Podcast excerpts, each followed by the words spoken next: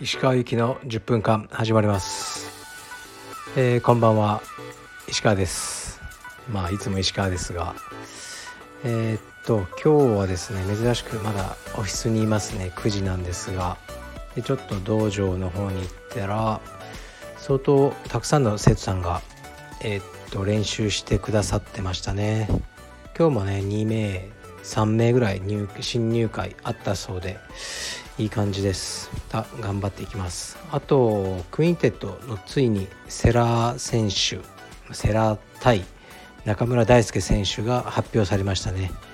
これがなかなか面白いワンマッチになるんじゃないかなと思います、えー、カルペディエムの皆さんはえー、っとチケットは各道場でお願いします。みんなで応援に行きましょう。うん。各言う僕が行くかどうか分かんないですけどね。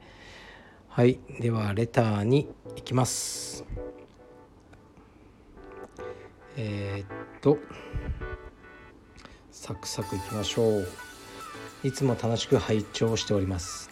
充実道場では上の帯の人をリスペクトするかっこ優先するかっこ閉じのが一般的かと思います。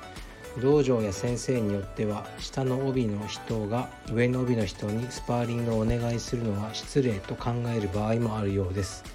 カルペディエムではどうでしょうか石川先生のお考えをお聞かせいただけますでしょうか？うんこれなかなかいい質問ですね。いい質問っていうのは難しい質問なんですよね。で僕が何か言うとそれがルールじゃないけどルールになるのが嫌で名言を避けたりすることあるんですね。であのカルペディエムでは別に下の帯の人が上の人にえー、っとねあのスパーリングお願いしちゃいけないとかないですよそんなルールは。してもいいですね。でも僕がじゃあ中井先生にするかというと僕はしないですね。中井先生から呼ばれるまではできないです。それはまあ、まあ、僕はそういう人間だというだけですね。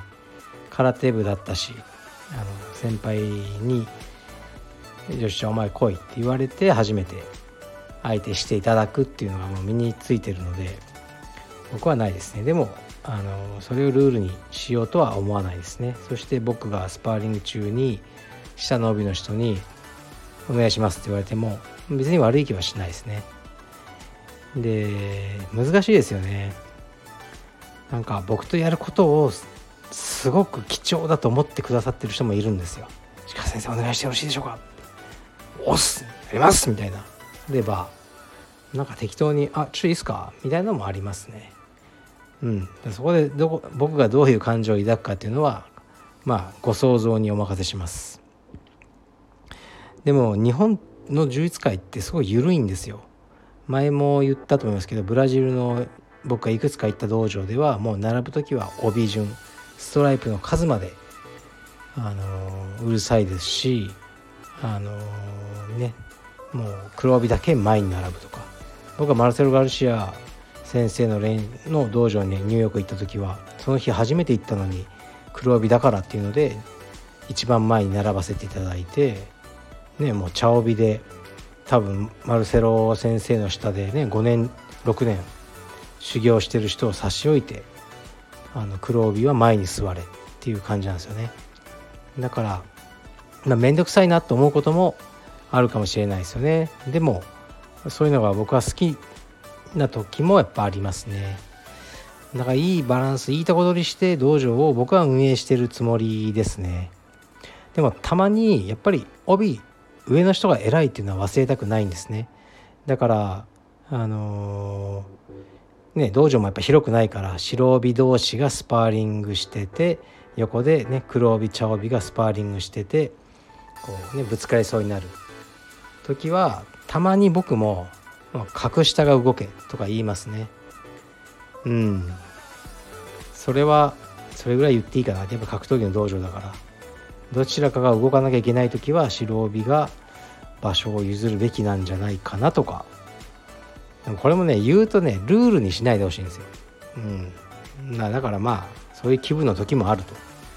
やっぱりあの上の帯の人が偉いという。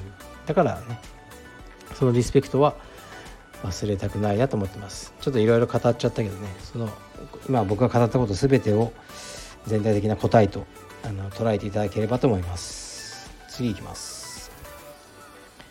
え、っとまだ急に全然違う。質問ですけどね石川先生こんにちは。一生に一度は天然の大桑を捕まえたいと思っています。ハンターのつてがないため自己流で模索中です。石川先生はそのようなご経験はありますか？話は変わりますが先日子供とポケモンの映画を見に行ったら非常に面白かったです。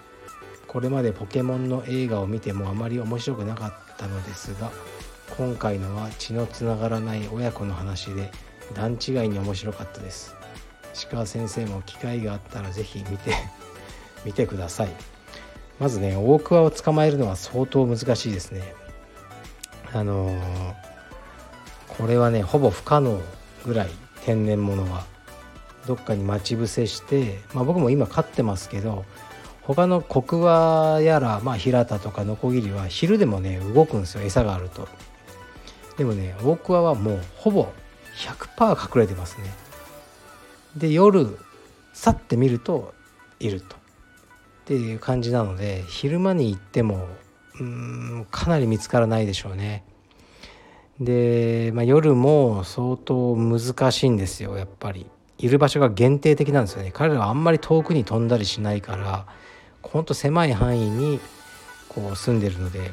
そういうのはね知ってるなんかグループとかはあってもねなかなか教えてくれないんですよね。うん、で僕はあんまり天然物こうね夜中まで取り行こうって気はないですね。あとポケモンねなんかこうポケモンとかまずゲームとかそのマーチャンダイズを売ることを目的に後付けでアニメをあの作ってるじゃないですか。なんかねそういうアニメが嫌いなんですよね。ねすいません。だから多分ね行くことはないと思いますね。そんなの見る時間があったらねちょっと韓国ドラマの一つも見ようかなと思っちゃいますね。すいません。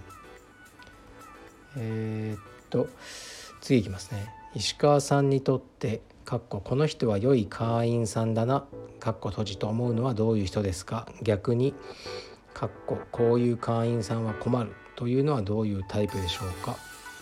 うーん。まあなんかこういう道場に限定されないと思うんですね。例えば電車とか乗っててうん猫混んでるからあの降りる時にドアの横に立ってるとみんなが降りづらいから一旦降りて並んでまた入ったりするじゃないですか。とかバックパックだと人の邪魔になるからお腹の前に抱えるとか、ね、濡れた傘をそういうのが道場でもいろいろあると思うんですよね。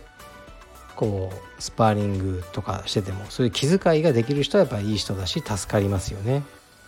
でまあ逆もまたねあのあって、ね、電車の中の話が分かりやすいかなと思ったんですけどこう明らかにね股を開いてこう席をね2人分取ってるとかあのうんそういうのがやっぱ道場の中でもあると思うんですよねいろいろ。うん、だからそういうのは困りますよね。だから道場の中であのいい会員さん悪い会員さんっていうよりも、ね、そういう社会的なもうみんなこれ団体のものだから中での、まあ、ルールと言わないまでもマナーみたいなのを守っていただけないのはやっぱりきついですよね。うん、でもやっぱり今僕の道場の強みはこれもこれも何度も言ってますけど僕こうやっていろいろ語ってるじゃないですか少なくとも。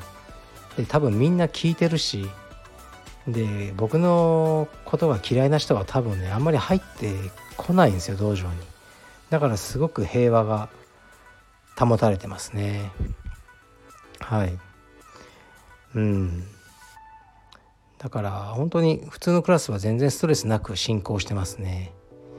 まあ、唯一キッズクラスぐらいですね本当になんかたまに切れるのは。今日もね本当になんか結構激切れしてあの5歳の子供にうん激切れしてましたけどねまあなかなか子供は大変です大人は皆さんあのいい方ばかりなんで何の問題もなくやってます。はい。ではあそうそうまたね QUINTET のスポンサーもえー、っと募集してます、まあ、言っちゃうとあの世羅君と女子の、ね、ね、着用するパンツに、えー、御社の名前を入れます。5万円です。どうでしょうか。ご連絡ください。もう来週ぐらいに締め切っちゃいます。はい失礼します。